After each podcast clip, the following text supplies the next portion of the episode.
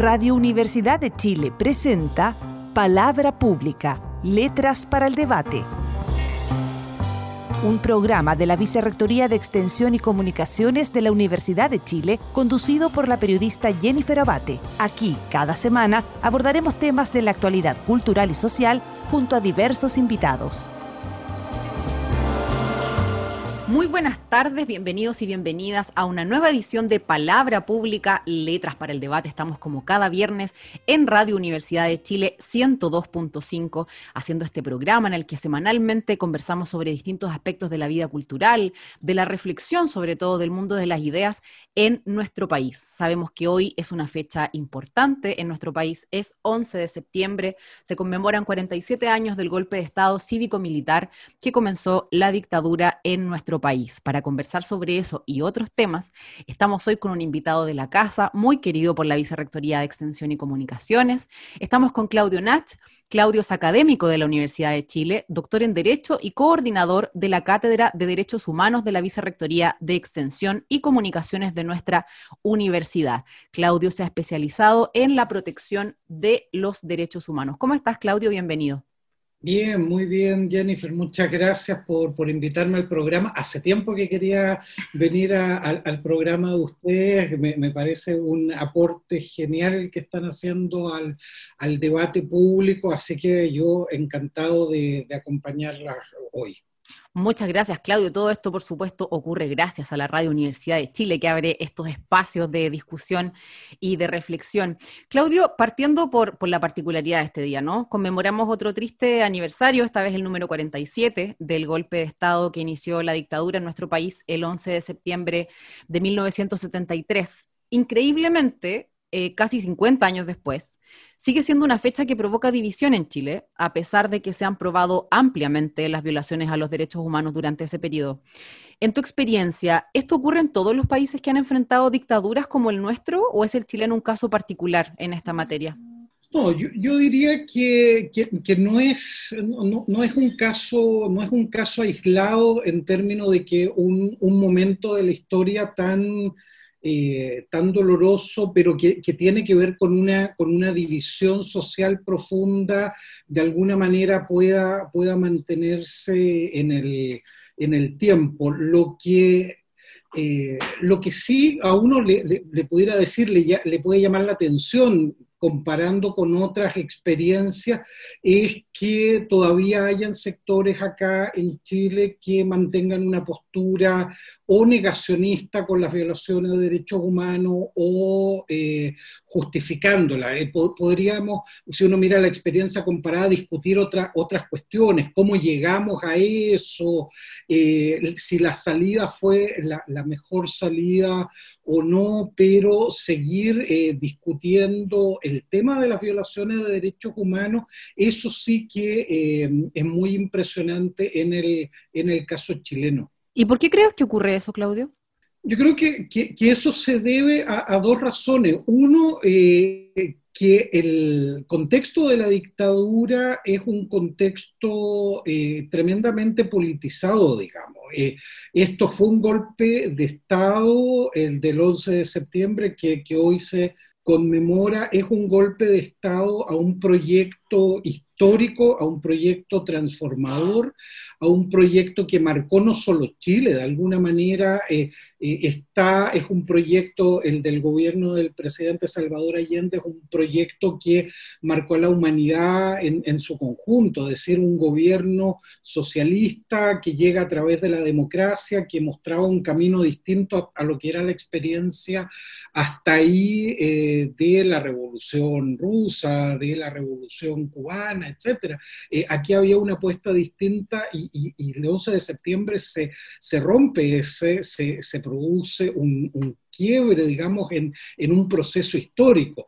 Eh, y durante la, transición luego, la postdictadura, si queremos llamarlo mejor, eh, lo que vemos es eh, nuevamente eh, cómo se, se, vuelve a ir larvando, digamos, esta tensión no resuelta entre proyectos históricos que, que, siguen, digamos, tensionados y siguen generando división. Y, y por último, yo te agregaría un elemento más que tiene que ver con el mal manejo del tema de eh, las violaciones de derechos humanos durante eh, la postdictadura. Eh, este, este acuerdo inicial que parecía tan potente, tan profundo, de el nunca más a las violaciones de derechos humanos y que íbamos a poner los derechos humanos además en el centro de la convivencia social, eh, ese se, también se fue descascarando, se fue horadando, fue sistemáticamente sacándose el discurso de los derechos humanos eh, del centro de la, de la discusión pública eh, y de las medidas que hacia su ampliación y profundización. Eh, y eso, de alguna manera, es lo que vivimos los últimos, los últimos años desde la cátedra. Desde la cátedra fuimos de, la, Derechos Humanos, de la Vicerrectoría de Extensión y Comunicaciones, fuimos sosteniendo un discurso durante los últimos años eh, anunciando de alguna manera que eh, íbamos en un camino incorrecto. Y lo que uno recibía ahí era eh, muchos comentarios de, bueno, pero ¿por qué insisten en esto de los derechos humanos? cuando hicimos lo de las titulaciones póstumas,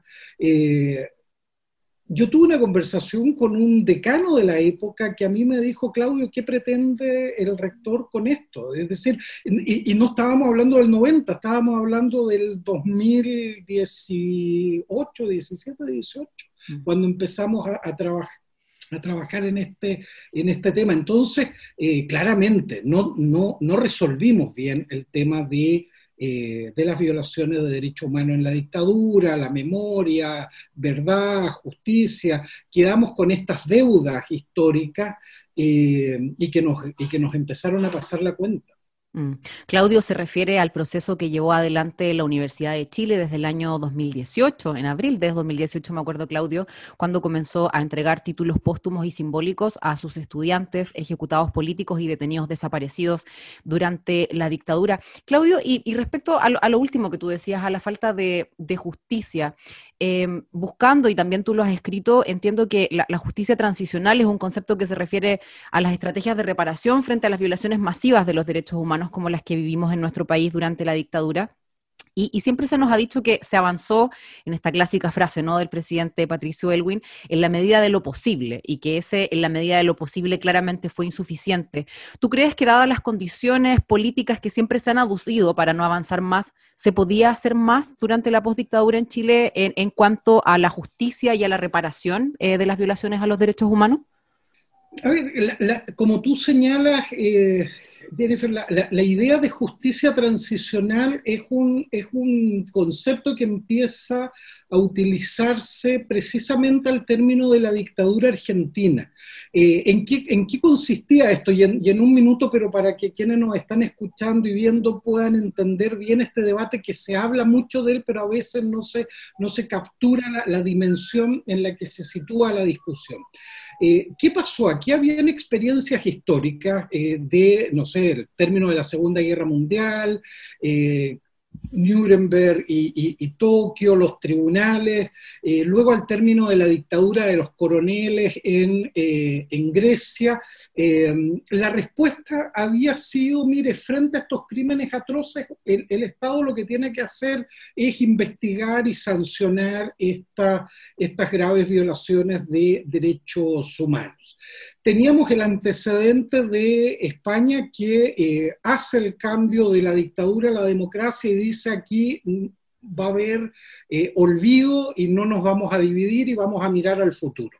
Con esas dos experiencias, eh, en Argentina se inicia la transición Y hay una cuestión clave, que Argentina con Alfonsín lo que empieza a hacer es la, es la, experiencia histórica tradicional, juzgar a los militares y están los famosos juicios de la Junta, se transmitían por televisión, había un diario, etcétera, y toda la humanidad, digamos, en ese minuto miraba con expectación lo que ahí se estaba haciendo. Pero esto pasó lo siguiente, se juzgaron a la Junta, luego a los oficialidad superior, y este juzgamiento empezó a bajar. Y, en algún minuto llega a un punto donde los militares, eh, y, algunos, los mayores se acordarán, yo, eh, y los más jóvenes tal vez lo habrán visto en video u otro, aparecen los famosos carapintadas, eh, Rico y otros, diciendo, oiga, no, aquí hay límites. si usted sigue con esto, si usted sigue con esta idea de juzgar a todos y por todos los ilícitos acabó la democracia y nosotros salimos armados a la calle a enviar ese mensaje. Esa, y ahí se empieza a hablar de esta idea de justicia transicional. Es decir, mire, vamos a enfrentar las violaciones de derechos humanos del pasado, estableciendo verdad. la comisión del Nunca Más, la comisión Sábato en Argentina, que tiene un libro que hasta hoy en día uno lo encuentra en las librerías, marcó la historia, pero la justicia en términos de castigar a los responsables tiene que tener límites y ese límite es no poner en riesgo la democracia. Si tú ves, eso eh, es una lección que se aprendió muy bien por quienes diseñaron la transición en Chile. Eh, el discurso de Patricio Elwin es clarísimo en eso. Eh, toda la verdad, pero la justicia en la medida de lo posible. ¿Cuál era esa medida de lo posible? Era poner en riesgo la democracia. Y, y uno puede discutir, pero en, obviamente el año 90 con Pinochet en la comandancia en jefe del ejército, eh, unas Fuerzas Armadas que no habían sido derrotadas, sino que simplemente habían perdido un plebiscito dentro de su propio diseño institucional, eh, era un escenario muy complejo, ¿no? era fácil, no era simplemente llegar y decir yo voy a juzgar a todo el mundo. Se dijo, vamos a juzgar a los casos emblemáticos, así se hablaba en la época, el caso Letelier y otros, y otros casos que iban a seguir adelante las investigaciones, pero eh, no iba a ser posible esta justicia amplia y profunda. Si tú me dices, cuando todo esto cambia de alguna manera sustantivamente, eh, pero no cambiaron las políticas, es el año 98. Eh, el año 98, cuando se detiene a Pinochet en Londres y Chile no se viene abajo, eh, Chile, la, bolsa sigue funcionando, los militares siguen en los cuarteles, eh, eh, el país funcionaba. yo soy de una generación que cuando tomó el, en esa época uno tomaba el diario, el, Mercurio, ese, ese, día en, en la mañana y vemos que habían detenido a Pinochet, uno no lo creía. Eso era algo que estaba fuera del imaginario, eso nunca iba a ocurrir, era el costo de la transición. Y de repente Pinochet estaba detenido. Y eso abrió las puertas entonces, eh, o una oportunidad más bien, para que esto cambiara. Eh, y ahí es donde mi percepción es que ahí las cosas se hicieron eh, de la peor manera que podían hacerse. Hasta ahí las decisiones que se habían tomado era no no poder hacer lo que no se puede hacer, esa era la tesis un poco del profesor Salaquiet, no hagamos lo que no podemos hacer, pero no cerremos la puerta para que luego sí se pueda hacer. Más adelante se podrán hacer cosas que hoy día con Pinochet en el, todavía en el poder del ejército, etcétera, son imposibles. Pero no cerremos las puertas. Lo que empieza a pasar del 98 en adelante es que eh, eh, ahí nuestra, nuestra clase política particularmente renunció a su obligación con eh, derechos humanos. Y ahí un poco sí, la presión que existía previamente y quizás sin tanta justificación como existía a principios de los 90. Absolutamente. Y ahí tú tienes esta comisión que se hizo, la mesa de diálogo, fue una oportunidad de una salida política. Es decir, juntar a abogados de derechos humanos, juntar a las víctimas, juntar a los militares, a las Fuerzas Armadas y algunos personajes que dieran credibilidad en una mesa con, dos objetivos, que hubiese un reconocimiento de la violación a derechos humanos y saber el destino de los detenidos desaparecidos. Y la, idea, y la apuesta, el, el que diseña esto, digamos, y con eso cerramos esta etapa. ¿Qué pasa? Eso fracasa, mm. porque sí hay un reconocimiento eh, que es el que hace eh, Cheire en su minuto. Por eso se habla del general del nunca más, saca una nota diciendo, la publica en el diario, etc. Pero eh, se miente con el destino de los detenidos desaparecidos. Y muchos recordarán que se dice, mire, no, los lanzamos al mar, que ya era trágico, pero entre comillas, permitía un cierre y luego se ve que esa información había sido falsa. Con eso eh, la, vía política se cierra. Y si tú ves de ahí en adelante, inicio de los 2000 en adelante, esto queda entregado exclusivamente a la justicia. Y la justicia empieza a armar toda una fórmula, nombrar ministros especiales, etcétera, para investigar. ¿Qué es lo que se está haciendo hasta el día de hoy? El problema eh, es que eso se cruzó luego con formas de impunidad. Eh, digamos, de facto, eh, que fue aplicar, por ejemplo, se juzga, pero se sanciona de una manera muy baja. ¿Por qué? Porque se aplica un, resquicio legal que es media prescripción. Mire, los delitos no están prescritos, pero solo le vamos a aplicar parte de la pena. Mm. O vamos a castigar penalmente, pero no vamos a reparar a las víctimas. El Consejo de Defensa del Estado decía las indemnizaciones no pueden ser porque están prescritas esas acciones. Entonces empieza a generarse un ambiente ahí de decir, mire, eh, la justicia, que era castigar estos casos, era la eh, última alternativa que había porque fracasaron todas las otras y esta tampoco se está dando realmente. Entonces la sensación de impunidad se, se va instalando durante toda la postdictadura eh, y hasta años recientes. Eh, el 2018 se discutió una acusación constitucional contra ministros de la Corte Suprema, tres ministros, porque empezaron a dar libertades a quienes estaban eh, ya condenados. Es decir, condenados tardíamente, con una pena ínfima y más encima eh, cumpliendo esto eh, no con cárcel, sino que con otras medidas. Y hoy día tenemos al presidente indultando a violadores de derechos humanos. Entonces hay una demanda de justicia insatisfecha, pero además no se hicieron las transformaciones en las Fuerzas Armadas y en Carabineros. Y eso el informe Rete, que el año 91 dijo, aquí hay que transformar Carabineros, hay que transformar las Fuerzas Armadas. ¿Para qué? Para que esto que ocurrió no vuelva a ocurrir nunca más. ¿Y qué hicimos como país? Eh, no hicimos caso de esa recomendación y no nos metimos a fondo en Carabineros ni en las Fuerzas Armadas, no las reformamos, las dejamos solos.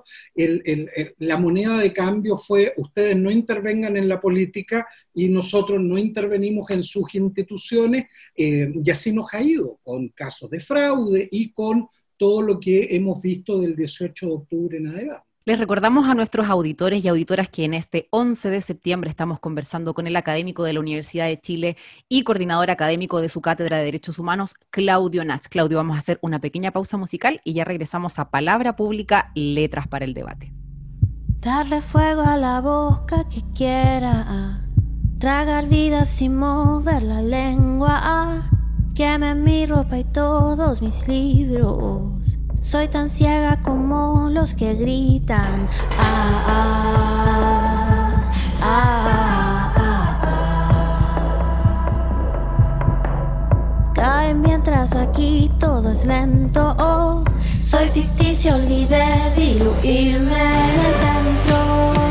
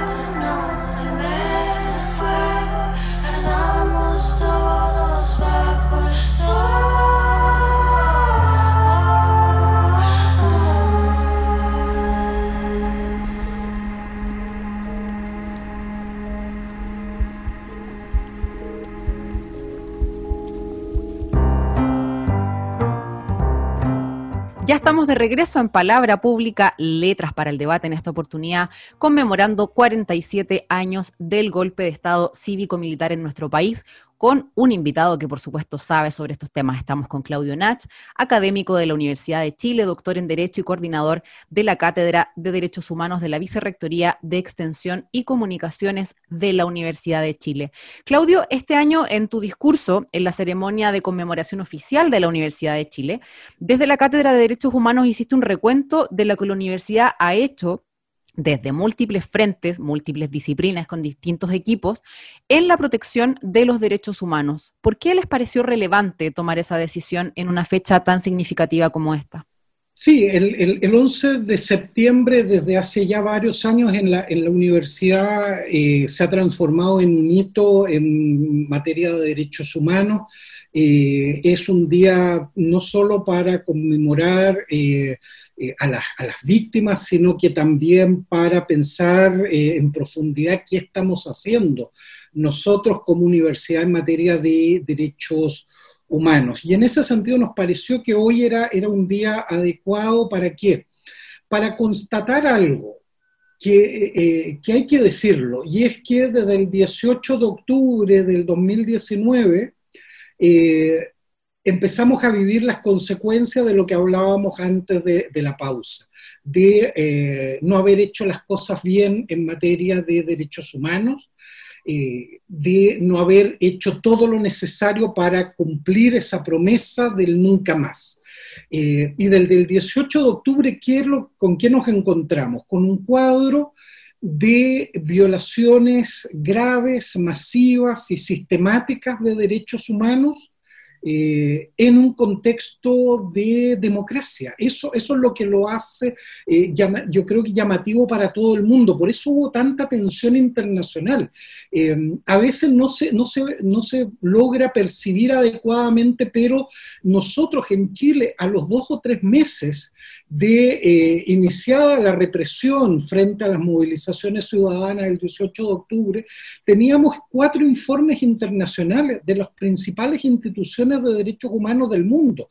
Amnistía Internacional, Human Rights Watch, Alto Comisionado de Derechos Humanos, Comisión Interamericana. Una audiencia inédita ante la propia Comisión Interamericana y preparando la visita para una visita en loco que se hizo a fines de enero. Eso es por la magnitud de la crisis, pero además por lo que llamó la atención a nivel internacional. Eh, esto volvía a Chile a ser el foco de atención, así como en el 73 no se podía creer que Chile estaba viviendo una dictadura eh, que estaba eh, asesinando, que estaba desapareciendo, que estaba torturando. Tampoco a nivel internacional se podía creer lo que ocurría en Chile este 18 de octubre. Es decir, que en democracia, habiendo hecho todo lo que había hecho Chile para este nunca más, eh, se estuviera nuevamente con eh, situaciones de tortura eh, sistemática, con violencia sexual sistemática, eh, con algo que impactó a nivel mundial, que fue el tema de las mutilaciones oculares. Eso no había precedente, y lo, y lo dijimos hoy en el discurso también, y lo denunciamos ante la Comisión Interamericana en su minuto, no hay antecedente histórico de utilizar la ceguera como un arma de represión eh, política. Eh, y esto eh, impactó en la humanidad. Y como estábamos en democracia, lo que uno esperaba era que ante este horror hubiese reacción de las instituciones lo que uno espera en democracia entonces es que el Parlamento reaccione, porque el Parlamento seguía funcionando, no estábamos con un Parlamento clausurado, intervenido militarmente, un Parlamento que seguía funcionando, estábamos ante un Poder Judicial que había dicho que iba a cumplir esta vez su rol, y lo dijo explícitamente, eh, pero que no estaba pasando. Las instituciones no estaban funcionando. Y por eso quisimos hoy, 11 de septiembre, rescatar que la Universidad de Chile como institución pública sí, sí reaccionó. Eh, y, eso, y eso yo creo que toda la universidad y este país tiene que sentirse orgulloso de su universidad, de una universidad que se puso al servicio de las víctimas de la violencia represiva eh, desde el 18 de octubre. Lo que hicimos es hacer un muy brevísimo eh, recorrido, eh, dos, tres cosas te, comento, Jennifer, de lo que hablamos hoy día. uno, la Defensoría de la Universidad de, Chile frente a la necesidad de atención jurídica a las víctimas eh, y en un país que eh, en 30 años no hemos sido capaces de generar una defensoría del pueblo en serio, eh, fueron los estudiantes los que dijeron, nuestros estudiantes en derecho los que dijeron, aquí hay que hacer algo. Y, las autoridades, y yo me alegro mucho que ahí el decano Ruiz Tagle y la, y la, y la vicedecana Rivero hayan apoyado esto y dijeron, sí, hay que actuar. Eh, y se generó la Defensoría, eh, que ha tenido un rol hasta hoy en la protección de derechos humanos. Eh, la Cátedra de Derechos Humanos activó los mecanismos internacionales. fuimos nosotros quienes lideramos la audiencia en Quito y luego fuimos nosotros a la institución a la que la Comisión le comunicó que iba a hacer efectivamente una visita in loco en el, en el país. pero también hubo muchos y muchas académicos y académicas que pusieron lo que nosotros siempre soñamos en la universidad, poner los saberes al servicio eh, de las personas. Eh, y así fue clave el informe eh, que, que, hicieron académicos de la universidad sobre el tema de los perdigones, cuando se nos decía que los perdigones imposible que causaran daño porque eran de caucho y cumplían con todos los estándares. Fueron académicos de la universidad los que dijeron y probaron acreditaron científicamente de que eso no era verdad y que efectivamente los perdigones podían producir el daño porque no era verdad que fueran mayoritariamente cauchos, sino que eran plomo y otros metales duros. Nuestros académicos que trabajaron eh, incansablemente atendiendo a las víctimas de daño ocular, hace poco han publicado un estudio en una prestigiosa eh, publicación médica sobre el tema del daño ocular. Eh, académicos de otras facultades que eh, empezaron a eh, imaginarse cómo conducir el proceso eh, constituyente y darle, darle canales democráticos a la, discusión. Eh, la, profesora Claudia Hayes eh, eh, de, nuestra universidad ha tenido un rol fundamental en, esta materia junto a muchos otros académicos y académicas de la, de la universidad. Y quisimos rescatar eso como académicos, estudiantes, con el apoyo siempre de los de los funcionarios y funcionarias nos pusimos al servicio. Es decir, yo creo y, tal vez en esto pecamos, tal vez hoy de, de, orgullo, pero eh, creo que Andrés Bello estaría orgulloso de ser pusimos desde el 18 de octubre la Universidad al servicio de Chile y su pueblo. Creo que era nuestro, era nuestro deber, pero tiene un costo. ¿Y cuál es ese costo?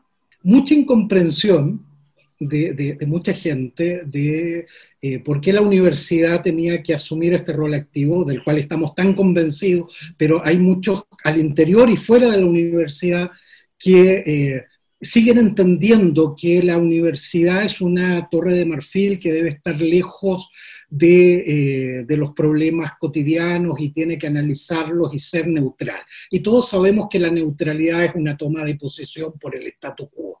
Eh, por lo tanto, eh, es una crítica muy intencionada, pero ha sido, ha sido intensa.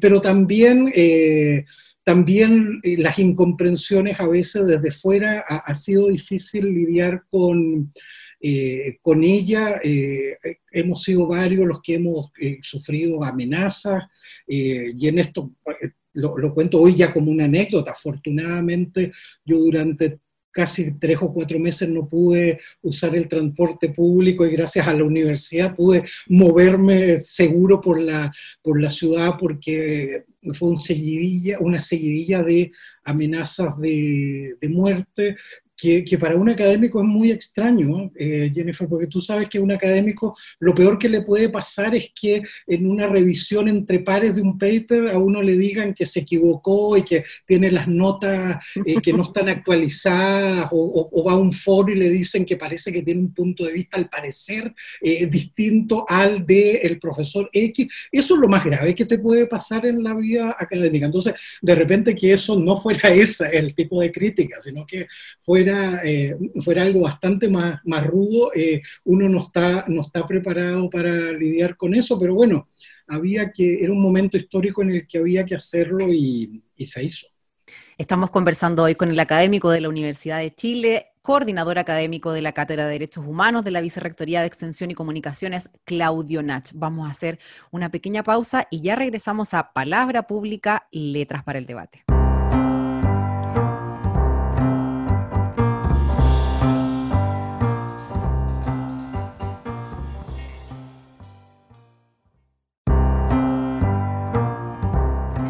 Ya estamos de regreso en Palabra Pública, Letras para el Debate, en este 11 de septiembre que marca 47 años del golpe de Estado cívico-militar en nuestro país, conversando con el doctor en Derecho académico de la Universidad de Chile y coordinador de la Cátedra de Derechos Humanos, Claudio Nat. Eh, Claudio, en, en Chile, probablemente también por los procesos relacionados con la dictadura de los que conversábamos hace un rato, había persistido la idea de que los derechos humanos eran temas relacionados con la dictadura, con la memoria, con el pasado. Eso hasta que, como tú muy bien lo describiste, volvimos a escuchar voces denunciando violaciones eh, sistemáticas, masivas y gravísimas en el contexto del estallido social. En ese tiempo también escuchamos ideas confusas que hablaban de quién protegía los derechos humanos de los carabineros, por ejemplo. Eh, ¿Podrías decirnos tú a qué nos referimos cuando hablamos de violaciones a los derechos humanos hoy? Sí, eh, fue, llamativo eso porque eh, muy, muy al comienzo de, todo el proceso que se genera a partir del 18 de octubre, eh, cómo, comenzamos a actuar en el, debate público fue precisamente tratando de aclarar algunas, algunas cuestiones. Eh, muy, muy al comienzo, te digo, el 19, al día siguiente, de que se inicia todo esto, la cátedra sacó una declaración eh, que eh, hablaba sobre eh, los riesgos asociados con un estado de emergencia. Nos pareció fundamental reaccionar rápidamente. Te cuento ya como anécdota, a esto lo tuvimos que coordinar vía correo, vía teléfono, yo estaba fuera de Chile, estaba de hecho viajando ese día. Esa declaración eh, se redactó en parte en, un café en, en aeropuerto en, en Ezeiza, en Argentina, porque yo estaba dando clases en Argentina y volviendo de eso. Eh, y ese, yo me fui en, un Chile con movilizaciones estudiantiles, pero eh, nada más que lo normal, digamos, y, volví en un Chile a media hora de un toque de queda, es decir, una cosa que, que, era difícil eh, eh, entender lo que había sucedido acá en Chile, pero nos parecía que había que reaccionar rápido. Y, parte de esa labor fue luego eh, darnos cuenta de que había mucho desconocimiento y, y, algunos aprovechándose de ese desconocimiento para generar confusión. Entonces lo que quisimos decir era, mire, los derechos humanos son un acuerdo ético, moral, pero también jurídico de fijar un piso mínimo respecto del actuar del Estado. Hay cuestiones que son infranqueables. Usted no puede justificar Estado nunca, ni porque hay desórdenes públicos, ni porque hay manifestaciones, ni incluso porque hay violencia, como se decía,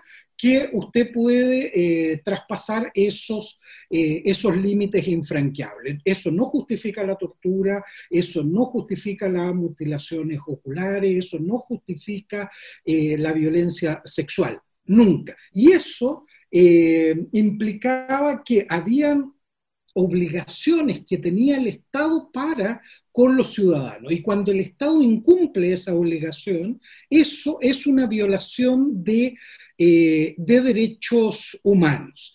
El funcionario público, el carabinero que va y eh, tortura a alguien, eh, está violando derechos humanos. Ese carabinero, y lo que tratábamos de explicar, es un ser humano y por lo tanto también es titular de derechos. Sí, Obviamente, y por eso hoy a los carabineros que se les está investigando por haber eh, infraccionado gravemente sus obligaciones y haber cometido delitos eh, que se le imputan, tiene un debido proceso. ¿Por qué? Porque es un ser humano. Pero la violación de derechos humanos siempre quien la comete es un agente eh, del Estado, porque es el Estado el que se obliga, es un límite al Estado y por lo tanto es el, digamos, el titular de derechos son toda la humanidad, eh, los destinatarios de la obligación, quien está obligado son los estados en materia de derechos humanos. ¿Y, cuál es el tema con la responsabilidad ayer? Es que cuando se violan derechos humanos surgen varias responsabilidades.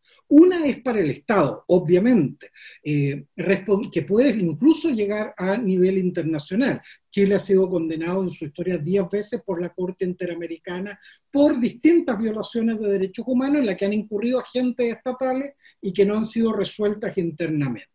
Pero también hay responsabilidades eh, individuales.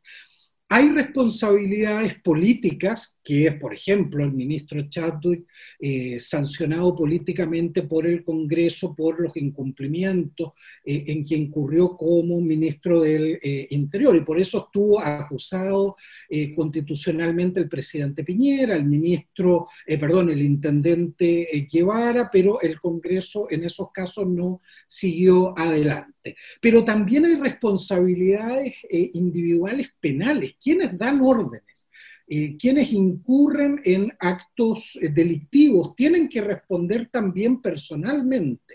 Y eso es lo que hoy día se está investigando y eso es lo que uno esperaría que hayamos aprendido la lección de la dictadura de que hay que actuar de una manera eficaz en esas investigaciones para que no estemos en los próximos 30 años, como nos pasó con los crímenes con la dictadura, estemos ahora 30 años más persiguiendo responsabilidad. Es lo que pasó, perdón Claudio, ahora con, eh, perdona que te interrumpa, con, con, la detención también de los agentes policiales que están acusados de eh, quitar la vista y mutilar los ojos de Fabiola Campillay y Gustavo Gatica.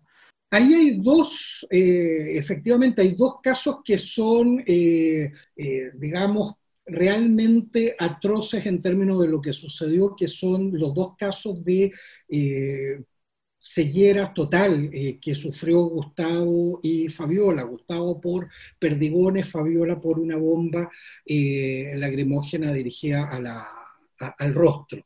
Eh, en estos casos ustedes han podido ver eh, y escuchar en estos días precisamente que se ha avanzado en las investigaciones para determinar cuáles son los agentes del Estado que incurrieron eh, en estos hechos y que ahora se les ha comunicado que van a ser investigados formalmente para determinar su responsabilidad. Y si se determina que son a través de un debido proceso, porque son seres humanos y por lo tanto tienen derecho un debido proceso, eh, si al final de ese debido proceso se establecen eh, responsabilidades, deben ser sancionados penalmente. Pero ahí hay algo clave y que tenemos que empezar a discutir en este país, que eh, no son los únicos responsables.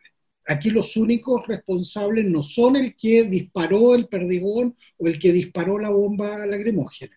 Aquí hay responsabilidades del el mando a cargo de esos operativos. Aquí no hay actos aislados, esporádicos, espontáneos de alguien que se salió de control y disparó.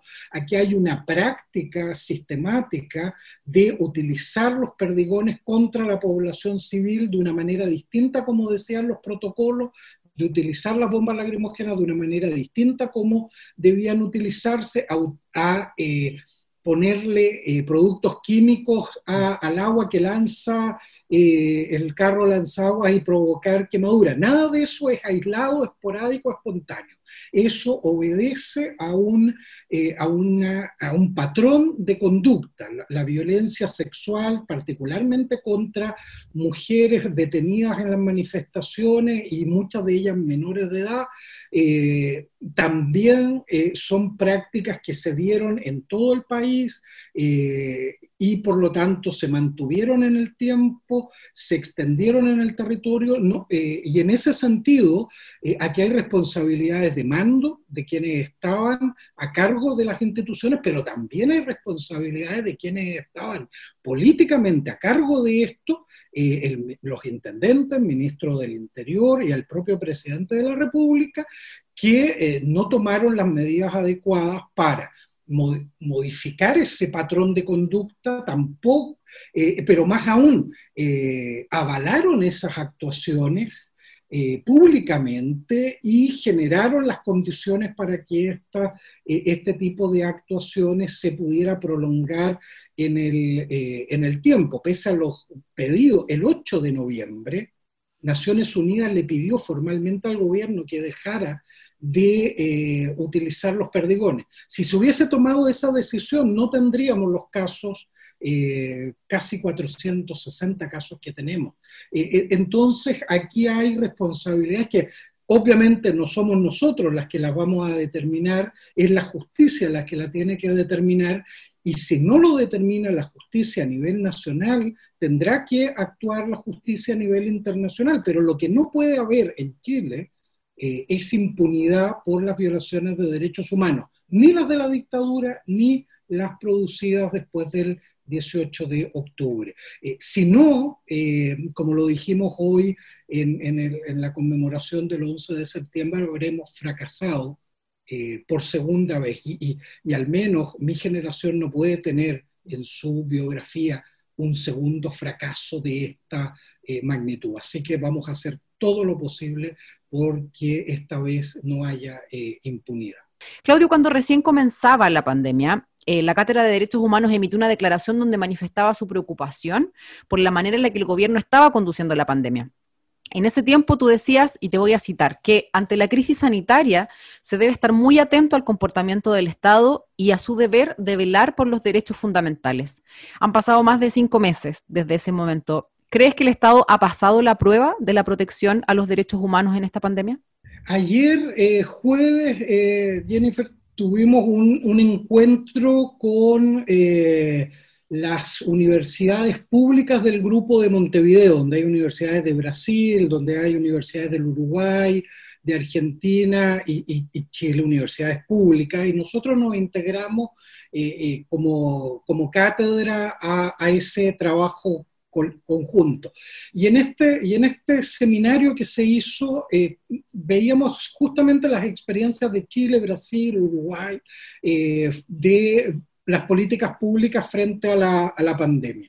Eh, y lo que uno puede plantear ahí desde, desde Chile es lo siguiente, aquí hay tres elementos donde uno debiera evaluar las políticas públicas en Chile respecto de la pandemia, es decir, en materia de salud, eh, en materia de derechos económicos, sociales y culturales, y particularmente de grupos eh, en, situación de discriminación histórica, como han dicho los organismos internacionales, y eh, en materia de seguridad y orden orden público, es decir, el Estado de Derecho. Eh, y yo creo que hay eh, serios problemas en, en, Chile como para aprobar las políticas del gobierno. Como, como la pandemia está en curso, esto como que el semestre todavía estuviera en curso, el alumno todavía tiene la posibilidad de salvarse de reprobar. Hasta aquí el gobierno va reprobando. ¿Por qué? Eh, en materia de salud habían dos cosas que se, se pedía. Uno, que eh, el, sistema estuviera en condiciones de responder frente a, lo que iba a ser la demanda de, eh, salud por parte de la población. Y esta demanda tenía que ser satisfecha en condiciones de igualdad, eh, con calidad y además adecuación a las distintas realidades. Y en eso uno pudiera decir parcialmente se ha se ha podido hacer pese a eh, tener un sistema muy, em, muy estresado. Eh, en esto los funcionarios y funcionarias de la salud han hecho un esfuerzo extraordinario para responder ante la, la pandemia. El sistema público no pudo por sí solo y el sistema privado se provocó ahí una mirada de conjunto que fue, eh, me parece interesante. Pero cuando uno mira no solo eso, sino que mira las estrategias en materia de contener la pandemia claramente eh, no pasa el test. Ahí se optó por una estrategia de eh, contagio de, rebaño. Eh, Aun cuando nunca se reconoció aunque, nunca, aunque se dijo que existía, y, y, lo señaló, que aquí hay que apuntar a que la población se vaya enfermando de una y contagiando de una manera paulatina y tener un sistema de salud fuerte para los casos más graves pudiera responder camas clínicas, ventiladores mecánicos. Eso es la estrategia, esa se utilizó en Inglaterra, se utilizó en Suecia y en otros lugares. Lo que pasa es el nombre se lo podemos cambiar, pero esa es la estrategia. Eh, y que no era la estrategia de eh, poder eh, trazar a, los contagiados, aislarlos, tener cuarentenas que permitieran esto.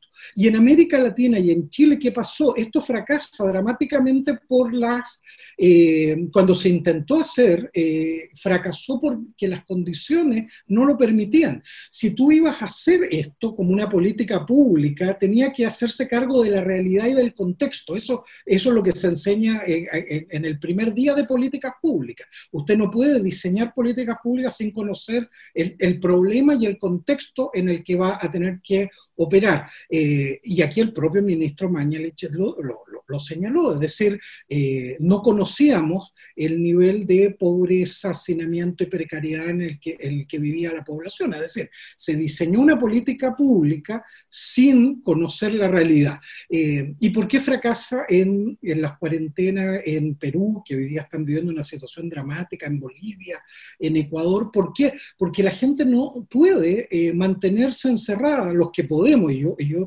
seis meses casi, es un privilegio, se transformó en un privilegio cuidarse, porque el resto, mucha gente no puede hacerlo porque tiene que trabajar, está obligada a trabajar, tiene que hacerse de, los recursos diariamente. Si tú querías tener una medida efectiva de, de, protección de las personas, tenías que eh, darle los recursos para hacerlo. Y eso se hizo tarde, se hizo mal, lo de las cajas, además se intentaron aprovechar políticamente.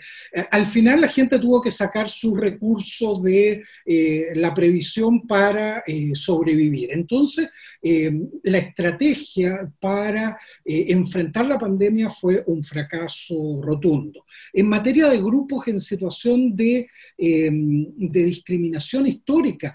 Eh, el tema carcelario ha sido durísimo en las cárceles, las medidas que se tomó fue insuficiente y la cárcel sigue siendo un espacio especialmente afectado.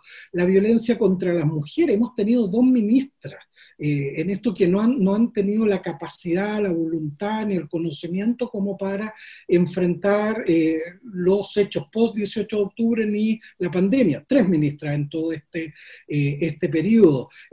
las personas en situación de migración, que la cátedra de migración y racismo lo ha denunciado constantemente, la vulneración de derechos en el que están estos, estos grupos, niñas, niñas y adolescentes, la Defensoría de la lo viene señalando durante todo este, eh, este tiempo. Es decir, si tú ves el otro indicador, eh, medidas especiales respecto de estos grupos, nuevamente no pasamos el test. Y por último, y con eso cierro, el último elemento que uno evaluaría para ver si pasa o no de curso en, materia de pandemia el gobierno es...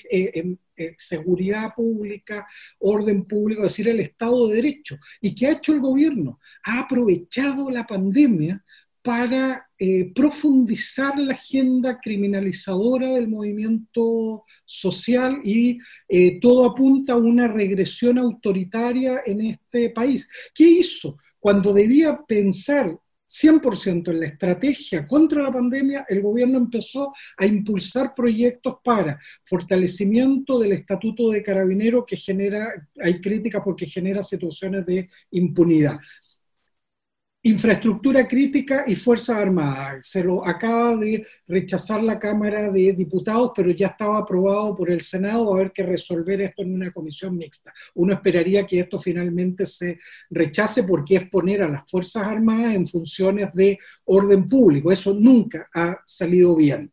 Eh, Agencia Nacional de Inteligencia, politizar a las policías y a las Fuerzas Armadas, incluso generando condiciones para infiltrar organizaciones de la sociedad civil para obtener datos eh, de fuente cerrada, es decir, intervenir eh, celulares, intervenir en eh, medios electrónicos, a través de la agentes encubiertos en las organizaciones sociales, es decir, el enemigo interno de la doctrina de la seguridad nacional, ahora inspirando las legislaciones el 2020 del gobierno, comprando armamento, 10.700 millones para comprar armamento para reprimir a la, a, la, población. Es decir, un gobierno que ha aprovechado la pandemia para fortalecer la respuesta represiva, esperando que una vez que pase la pandemia la gente se vuelva a movilizar y tener un, andamiaje eh, jurídico, pero también eh, de, recursos para una represión aún más dura, más selectiva, más inteligente de la que tuvo eh, post 18 de octubre. en eso ha ocupado buena parte de su tiempo y energía el gobierno en medio de la pandemia. Es, evidente, me parece, que las políticas públicas en Chile, estas políticas públicas que debieran estar destinadas a fortalecer la protección de derechos humanos eh, en un contexto de crisis de derechos humanos como es el de la pandemia, eh, el foco no ha estado ahí y cuando se ha puesto ahí se ha puesto eh, mal. estamos viviendo una, una, crisis muy, muy compleja en esto, Jennifer.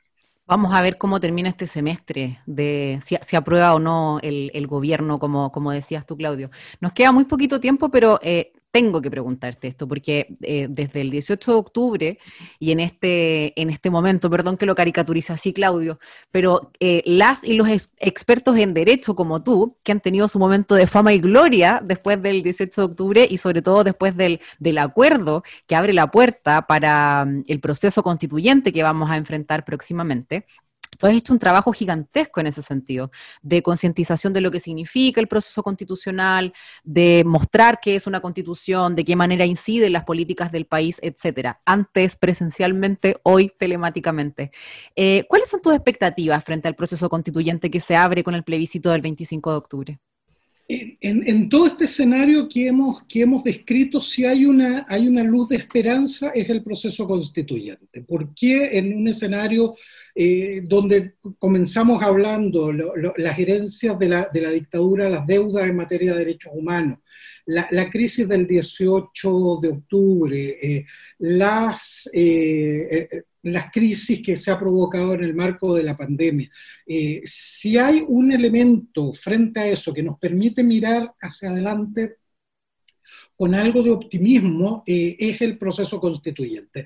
Yo tengo una expectativa eh, importante en esto. ¿En qué sentido? Que el 25 de octubre la gente se levante, eh, algunos vamos a salir luego de muchos meses a la calle a votar, porque es un día histórico.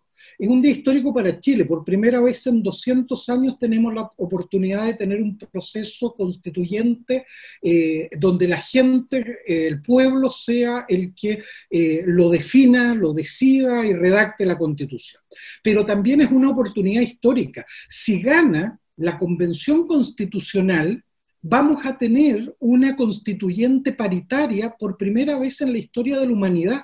Es decir, ese 25 de octubre podemos levantarnos, ir a votar, votar a prueba y votar convención constitucional eh, y pasar a la historia eh, de este país y a la historia de la humanidad. Y luego, no termina ahí, y luego va a venir un proceso fascinante, que es empezar a discutir las bases eh, de nuestra convivencia, pero también de las generaciones que, eh, que son las venideras. E ese es el desafío de un proceso constitucional. Eh, y en eso independiente quienes terminen siendo constituyentes, todos nosotros tenemos que seguir acompañando ese proceso. Este es un proceso que se generó con las movilizaciones del pueblo. Este proceso se ganó en la calle eh, y, este proceso va a tener que seguir siendo acompañado desde la movilización eh, en la calle, cuando sea necesario, eh, en las ideas cuando también sea necesario, en la discusión pública cuando sea necesario. Todas las formas de movilización vamos a tener que ponerlas al servicio de generar ideas, discusión y grandes acuerdos. No hay que olvidar que se van a requerir acuerdos de dos tercios. Es decir, piensa cada uno de los que nos está escuchando lo que costó lograr el quórum, ¿se acuerdan? Eh, en el Congreso para el 10%. El quórum para cada acuerdo en la constituyente va a ser más alto que el del 10% eh, para lo de las AFP. Entonces, la lección es la del 10%. Tener ideas, plantearlas con claridad y un proceso de movilización que acompañe esas ideas para que se vean eh, reflejadas finalmente. Y en eso, eh, como tú ah, lo planteabas, los expertos, las expertas, bueno, tendremos que hacer nuestro aporte eh, para discutir, para ver cómo esas, esas inquietudes se canalizan en un texto constitucional, qué implica una palabra u otra. Bueno, alguien va a hacer ese trabajo, pero, eh, pero esto no es un debate de, solo de expertos y expertas. Este tiene que ser, seguir siendo un proyecto colectivo. Eso es lo que yo creo que nos da esperanza en, todo este minuto tan, tan triste que, que nos ha tocado vivir de, de, mirar hacia adelante con, con algo de optimismo. Se nos ha pasado el tiempo volando en esta interesantísima conversación en Palabra Pública Letras para el Debate con Claudio Nach, doctor en Derecho, coordinador académico de la Cátedra de Derechos Humanos de la Vicerrectoría de Extensión y Comunicaciones de la Universidad de Chile. Claudio, muchísimas gracias por este tiempo, muchísimas gracias a nuestros auditores y auditoras y esperamos que esta haya sido y siga siendo un día de reflexión respecto de nuestra convivencia social y la necesidad del respeto a los derechos humanos ante todo evento. Muchas gracias por nos escuchamos nuevamente el próximo viernes en Radio Universidad de Chile 102.5. Radio Universidad de Chile presentó Palabra Pública, Letras para el Debate. Un espacio para debatir ideas que cambian la sociedad, conducido por la periodista Jennifer Abate. Escúchenos todos los viernes a las 18 horas en el 102.5 FM.